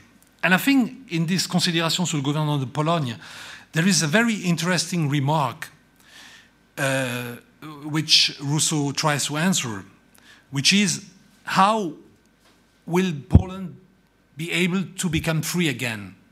And one of his answer is to say that it can become free again through education. But what does education mean? What, what does education of, of, of, of the Polish people mean? And his answer is that the best way to become free again is to teach the people of Poland to become not men, but Poles in other way to become free again in the democratic sense, the Polish people has to fight for his self-emancipation, not as a man, but as member of the Polish nation. And I think this is a very interesting remark because it's, it's a link, clear link between democracy and the framework in which democracy must develop. And for him, at least, this framework is the nation. So I don't want to go into the, the detail of the evolution of the thinking of, of modern democracy, but just to end with, with of course, some, something which uh, a lot of us here know, is that the, development of, of, of democratic thought in the last 20 years tried more and more to decouple democracy from nation and to think of democracy in a post-national way. The open question is is that really possible today? Is that really possible? Is it possible to decouple democracy from a framework which is, for the better or for the worst, the national framework? I, mean, I would just put that as a question, not as, as, as, as something which I want to, to, to state as a statement, but as a question. And I leave it open for the time being, at least. Uh, third point, uh, more or less also linked still with, with, with uh, Alain G's uh, presentation. I will be more uh, short on, on that point, but I think it's also an important point. It's, it's, it's the point when you mentioned basically Kedourie and others who thought of the, the, the national bond, in fact, and nationalism as a passion based on emotion, in fact, based basically on irrationality. Of course, there is passion in, in nationalism, it's, it's obvious. But there is passion in other kind of collective mobilization. I mean, uh, you, you, you, you presented some, some, um, some picture with, with, with, with, uh, with the Republic, with, with, with, the, with the Bonnet Phrygien at the time, it was clearly uh, also passion. There was a lot of passion in, in, the, in the political mobilization of the French people against the monarchy and so on and so on. So there is passion in, in other things than in nationalism. But my point here is not to stress this point, is to stress that the, the, the, the reverse, and the reverse is that nationalism is also linked with rationality. And in many instances, to opt for nationalism is not to make a choice make uh, based on emotion, but it's, it, it's a choice made on rationality. Just to give you an example, I, I, I, I will uh, pick up from, from uh, Ernest Gellner, we, and I think this is a very important point in, in his demonstration on, on nationalism. Why is it that some groups at a, at a given time will, will, will, will choose uh, nationalism. One of his answers is that they will choose nationalism when they are, in a way, the victim of unequal distribution of goods in a given uh, political unit. In that political unit, there, there, there are different people. If some of the people who are different from the majority, for instance, by their religion or by their language or, and so on, are systematically deprived of the distribution of good, for them, it makes sense to choose nationalism, to choose to build a nationalist framework for themselves. You, you could exactly argue the same way for a lot of anti-colonialist nationalism. They, they, they, they were based in a way on a rational choice because the colonies didn't get the right share of, of, of, of, of the pie, and then they chose nationalism. It was, a, it was a legitimate and rational option, in fact. It was not an emotional and irrational uh, uh, uh, choice. Uh, uh, it, it was, in fact, really uh, deeply rational. the fourth point is, is the distinction you, you made, Alain, between um, I think yes, it's right. Two, two paths. Uh, you, you, you presented two paths. One is what, what you, you called, using uh, Yael Tamir's uh, name, uh, liberal nationalism. The other is the democratic uh, uh, multinational state. There are two very different paths in, in, in, my, in my view, um, because the first one, and maybe here I, I will have one, one, one question, is in fact the liberal nationalism is something which develops in a nation state, basically, in fact. It develops in the nation state because it's a way to, to, to, to give, a, a, I would say, a space for the majority of the group which is linked with the state, while at the same time giving also a, a, space of, of, of, freedom to the minority or to the minorities which may live within the state. But here, I would say we should not uh, um, um, just, uh, we, we, should not forget, I, I, I think that it's a very difficult task to strike a balance between individual rights, minority rights, and I would not say the right of the majority, but the fact that there is a majority in the state, and that this majority thinks that, they, that she has a, a kind of special link with the state. To strike a balance between those three elements is, in my view, very difficult. In fact, always very uneasy in many ways. While on the other hand, I, I don't, I don't say Uh, I don't say that the, the creating a, a, democratic multinational state is easier. It, it has its own, own, problems, of course. It's also very difficult, but in a way, it's easier because, at least in the DNA of democratic multinationalism, there is equality between the nations which is not the case with liberal nationalism. Liberal nationalism is not equal, equal in fact. It, it, it, it is based on, a, on an asymmetry between the majority and the minority. So the minority will get some rights, obviously, but they are nevertheless in a situation of asymmetry with, with, with, with, with, with the majority. So it's, it's, it's, a, it's, a, it's, a, it's a different configuration, in my view, than the configuration, than the configuration with the uh, democratic multinational state. Um, to come to Uriel, and uh, um, I won't be able, of course, to comment everything you said, uh, because what you said is, is very ambitious, and, and you, you mobilize a lot of uh, uh, uh tools uh, taken from social sciences, philosophy, literature, we, even art, as we saw. Uh, because you try really to, to, to, to, to make sense of, of, of, of, a, uh, of a, common uh, um, um, thinking on, in, in fact, uh, linking the human condition and, and, and different frameworks in which uh, uh, human beings developed. But I would just point some, some, some, uh, some uh, points in your presentation or also uh, which were present in your, in your paper.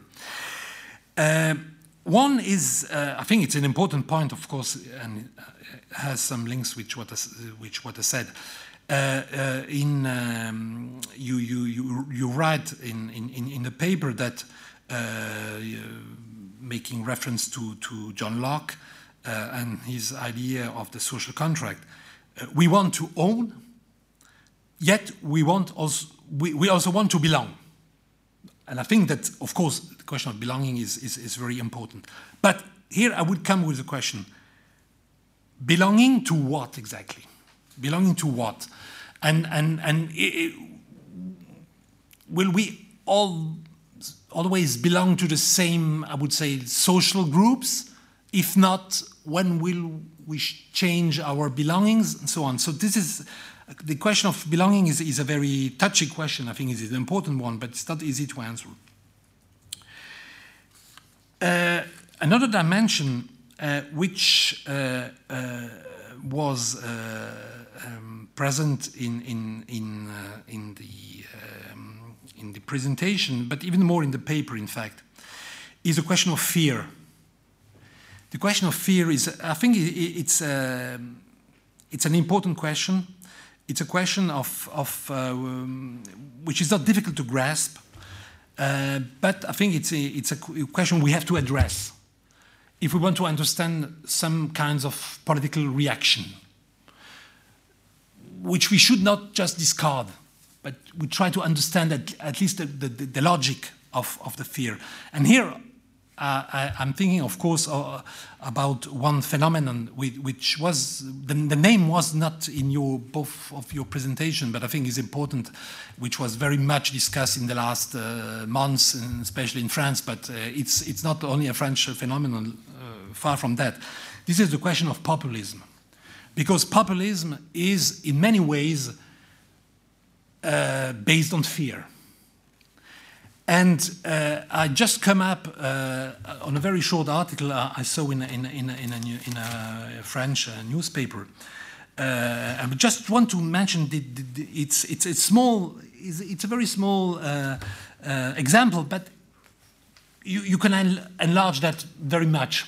This, this, this, example is taken from a, a small village of 1,000 people in Picardy, which is uh, uh, um, north of, of, of, Paris. It's a small village uh, where Marine Le Pen got 65% of the suffrage. There is not one foreigner in the village. There is not one foreigner in the village. So they ask the communist mayor, because the paradox is that the mayor of this village is a communist.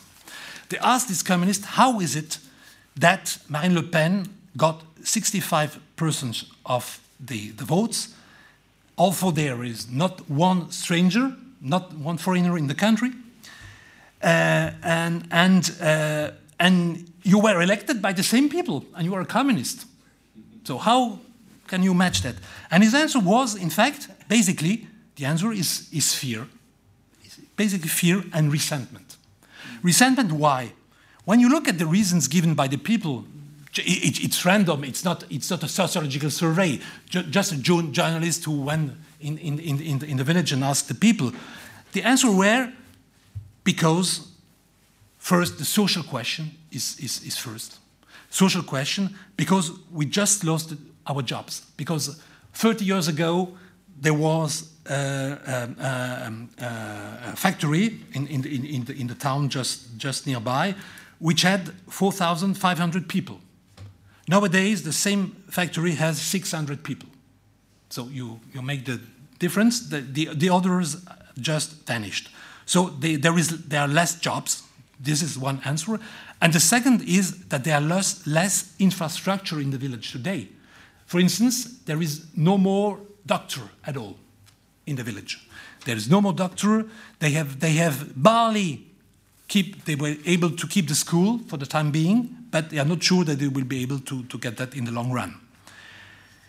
So, of course, they, they, they give other examples, but the basic thing is that they have the impression that nobody cares. Nobody cares about them. And the way of expressing their resentment is to vote to, for somebody like Marine Le Pen, which uh, will surely not give the right answer to the questions, but it's a way of them, of them to express their, their anger, in fact, uh, uh, to, the, to, the, to the system.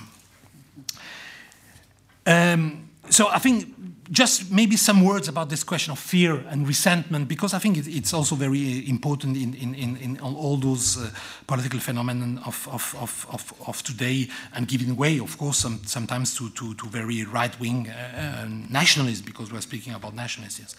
The last point, and I will stop here, uh, otherwise I will be too long, and I will give a third lecture, which is not the, the, the, the objective. The, third, the, the, last point is, is a point you, you raised, uh, Uriel, uh, very often in, in, the talk, is the question of values. The question of values and the question of, also linked with, uh, and, and Alain also used that, if I remember well, the question of neg negative liberty negative liberty uh, used by, by, by uh, Isaiah Berlin. And I think you, you, you can link two, the two things together and link it, of course, we, we are third, uh, a third term you mentioned also, which are the question of rights. But here I would come with another term used, which is the term of virtue. Virtue. And I think that virtue uh, is linked with the other side with positive liberty, of course, and also with, with one term which I think we have to introduce, and it's the question of duty. Because we are in, a, in, in, in an age where you're always speaking about rights, but what about duties? If you are, at least, it's a little bit uh, the, the position taken by the Repub so-called Republican or neo-Republican philosophers here and Uh, in, the, in the US also. And they are, they are bringing back this question also, the question of duty. The rights are linked with the duties. You should have a balance between rights and duty. If you have to have a working polity, you have to have a dialectic between rights and duty if you have to have a, a, a, a working polity. Otherwise, you will have an imbalance, and if you have if you have too much rights, it's a problem. If you have too much duty, it's also a problem, of course.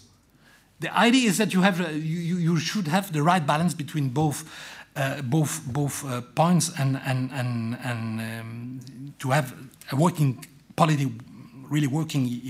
It's, it's a difficulty, of course, but I think this is the challenge. I stop here uh, immediately. Uh, maybe because I was longer than expected, uh, we will just, you, you, will be able, of course, to answer if you want uh, some of the points are raised, but we will be um, maybe take directly some comments or, or questions if they are in the audience. Otherwise, you will you will have the floor immediately. No, one, Asma. Yes. Fascinating presentations, very different. Just very, very quick. Um, and I, I was thinking that perhaps um, there is no one size fits all kind of conclusion about nationalism.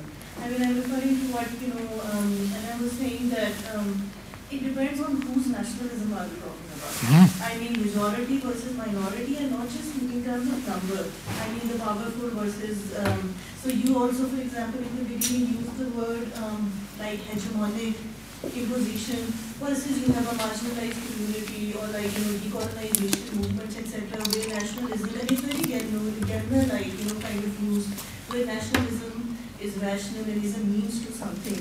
So perhaps like, you know, last time I remember David Sully's presentation, but perhaps it is not possible for us to really take kind of a judgment on is nationalism good, is nationalism bad, it's not even Janus-faced, it's more like Hydra, like, you know, with so many different kinds of manifestations and so many different kinds of outcomes that it produces. Secondly, very quickly, this whole assumption about neutrality of the state. Um, uh, it sounds beautiful and a lot of political science literature talks about it too. And I think you said something that somehow it is irreconcilable or it's not in line with liberal nationalism. Um, that would be problematic if you could just quickly, you know, highlight that. Um, Uriel, it was lyrical and artsy and still trying to process what you were saying. Uh, I'm not very rooted in political philosophy, so you know, I wasn't like you know familiar with some of the things. But you know, towards the end, you move towards why we fight, and I was thinking about the quantitative political science conflict literature, a lot of it which is developing in the U.S.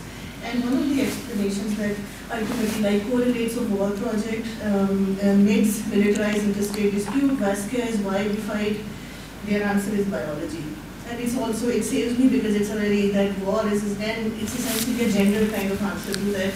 It's primates, it's, it's you know, they move toward biology, fight for territory, and they're coming up with these fascinating kinds of, you know, new quantitative studies about territory and interstate violence and intergroup violence, etc. So perhaps beyond ideology and satisfaction, ultimately biology has an answer to give to us. Thank you. Question pour cette. I enjoy very much uh, the two talks. Um, actually, uh, there is one problem that probably I would uh, uh like to uh, uh, like put a question to to Alain G. like, which is probably an important question. maybe um, it's the question of size of the nations. At one point, we, you mentioned some of the um, nations who are coming up uh, like Kosovo, like Timor-Leste, and, and, so on. And you, you, said at one time that uh, there was small nations, and that's true. Uh, when, when you see the world, uh, like you know, you have very big nations with uh, uh, several hundred thousand people or millions of people, and um, like China, you have uh, uh, United States, 300,000 300 uh, million people and more, and you have very small, um, very small nations. And you, well, Quebec is a small nation in a sense, uh, although it has a large territory, but a small nation. But um, how, how can you cope uh, with the, the problem of big uh, uh, nation states and, and small nations uh, on a general uh, scale? I mean, this is certainly a, a, a, problem. For myself, I, I'm more in, in, inclined to look at, I work on geopolitics, I'm inclined to look at uh, regional integration, um, problems of uh, integration at, at, uh, uh, at a continental scale, like the European Union or um, the American, uh, North America or South America. And uh, uh, this could be the way to uh, adjust small nations. I, I worked also on the Caribbean where you have very, small nations like St. Kitts and Nevis. You have uh, 50,000 people, 40,000 people in St. Kitts, you see. And it's a nation. Uh, it's an island nation. And you, you saw, you have plenty of examples and plenty, and, and a number of big nations like Brazil, like Indonesia, uh, China, Russia, and the United States. How, how can you arrange this type of, uh, according to the problem of nationalism?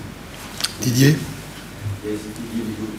Uh, I, I wanted to, to ask you on, of course, we may have the love of nationalism, positive nationalism, but what is going on if it works at the same moment than practice of illiberal democracy?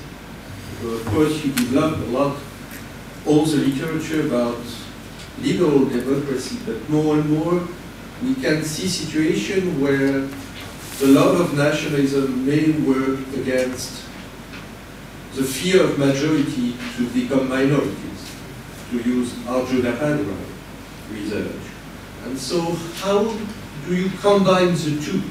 Because I think it's really a, something which is important for today and which has not been so much developed theoretically. And of course, for you too for for the three, but I think Alain Gagnon has really pinpointed that uh, first. Okay, maybe you answer? You answer what you... Uh, okay. Um, value virtues. You know what? Let me bring back that table. Uh, where was it?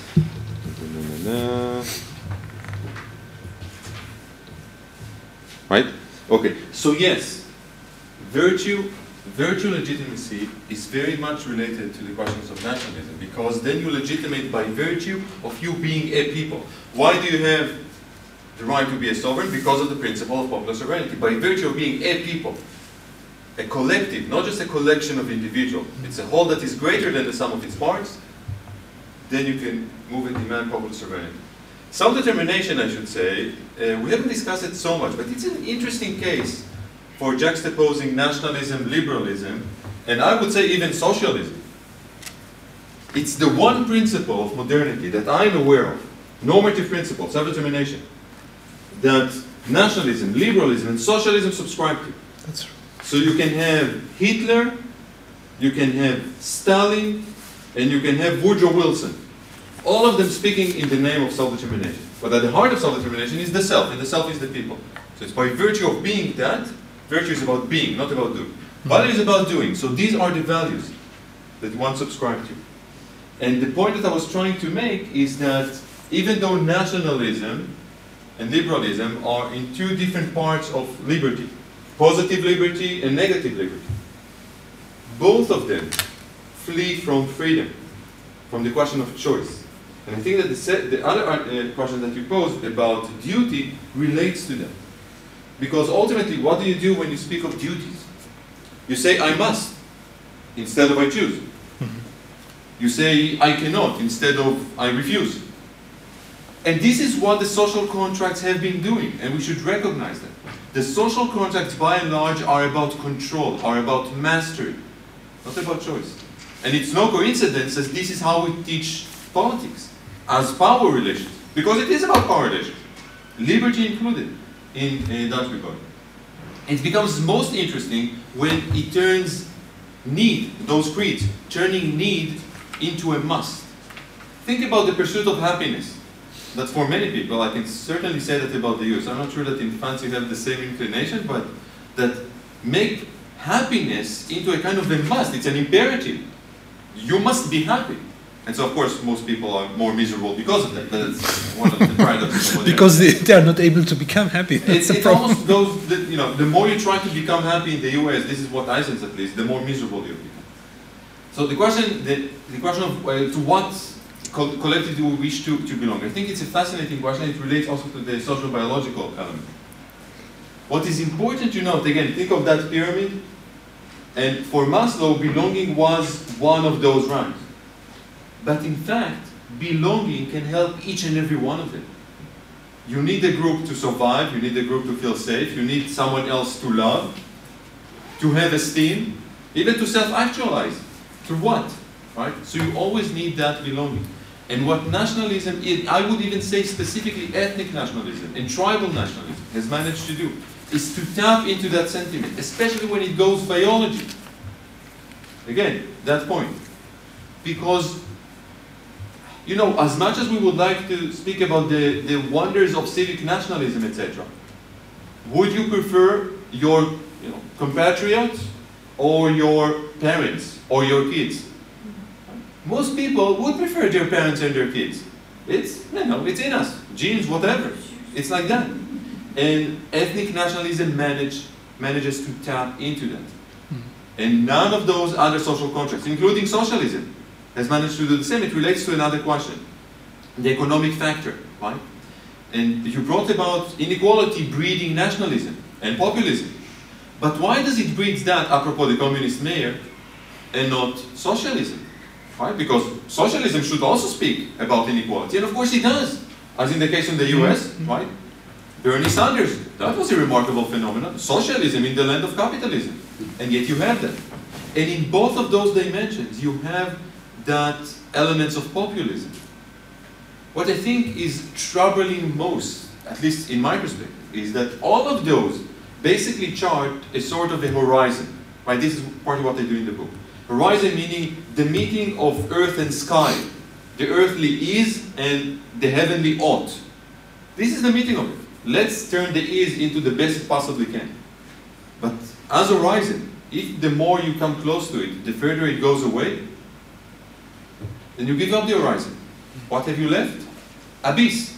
And you bask yourself in the abyss. And there is nothing more fulfilling in that regard than populism.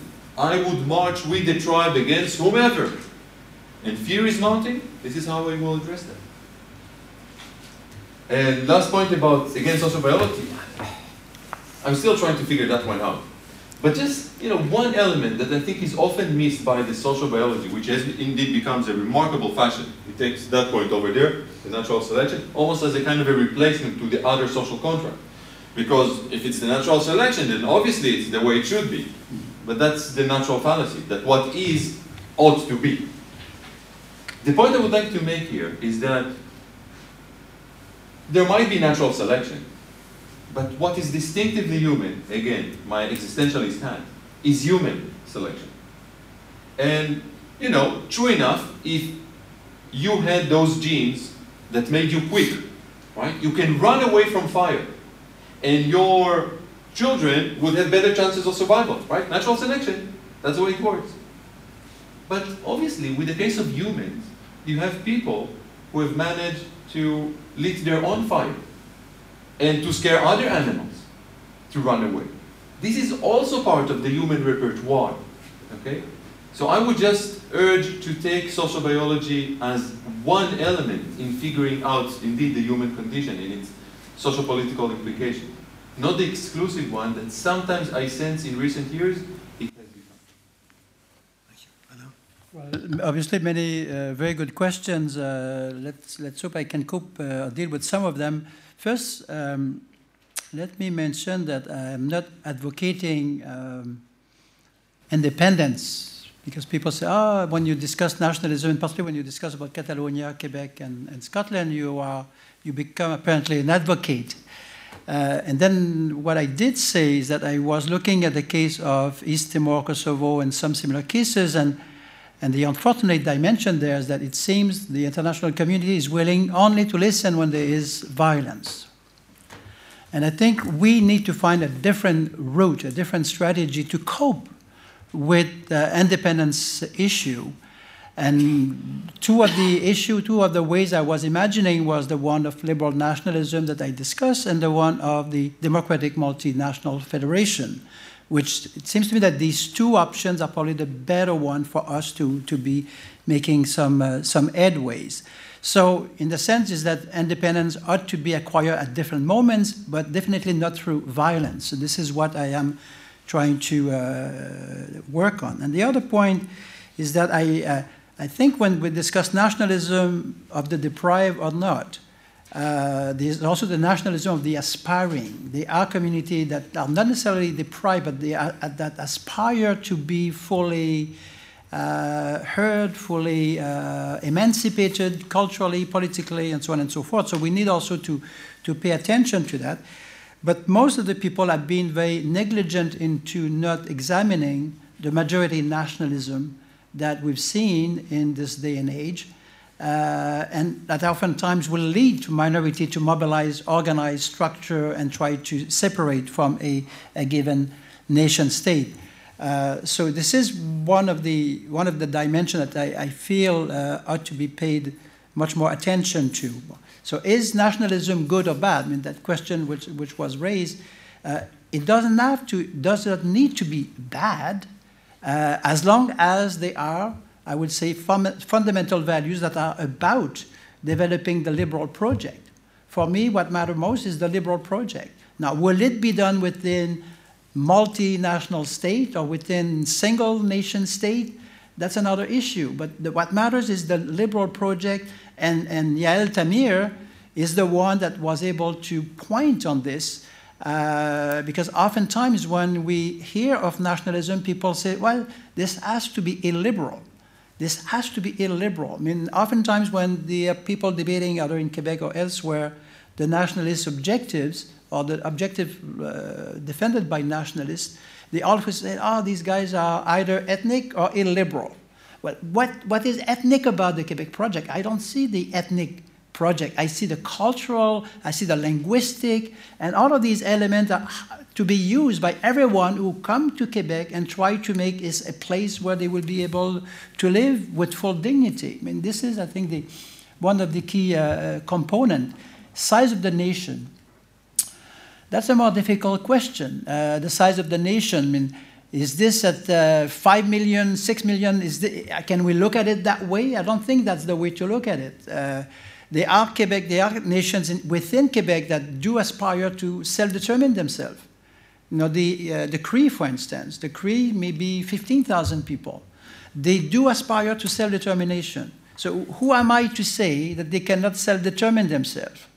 I don't have the, the legitimacy, so to speak, to tell them not to try to self-determine themselves, but as a member of the, let's say, the majority Quebec nation, then the, the idea is to try to indicate to the Aboriginal people, to the indigenous communities, what they have to gain by staying within either Canada within Quebec, if Quebec were to be were to have seceded from the rest of the country. So that's the only way. You cannot really force a given community uh, in the liberal democratic setting, uh, you cannot keep them by the arm against their free will. I mean, I think this is something that will be condemned quite quickly.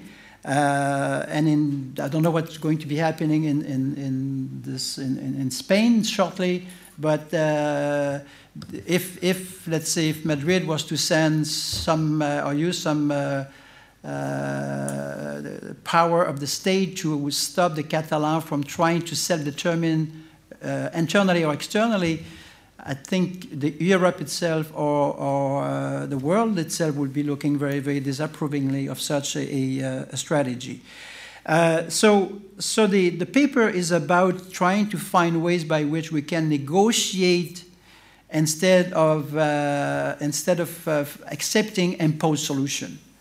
Uh, I think this is the argument. Canada has been about as has been a country that has been able to negotiate political arrangement, revise, revisit.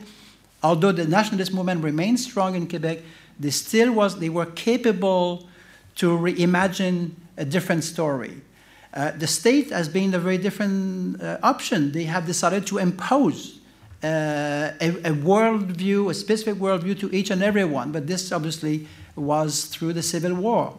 Now, we've been very fortunate in Canada, in many countries in the world, that we didn't have to go through these steps. So for me, the idea is to how do you go and negotiate?